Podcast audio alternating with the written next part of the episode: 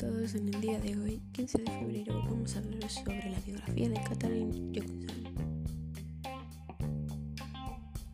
Nació en 1918 y falleció el año pasado, en 2020. Era una de Estados Unidos. Era una persona muy buena en matemáticas, pero solo pudo estudiar hasta cierto punto y diréis, ¿por qué? Pues muy simple, porque solamente podía estudiar en la escuela de negros.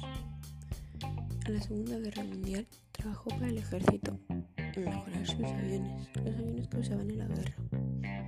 Luego trabajó en la NASA, la Agencia Espacial de Estados Unidos, y sus cálculos permitieron la trayectoria para el vuelo de la misión Apollo 11, que fue la primera vez que los humanos pudieron pisar la Luna.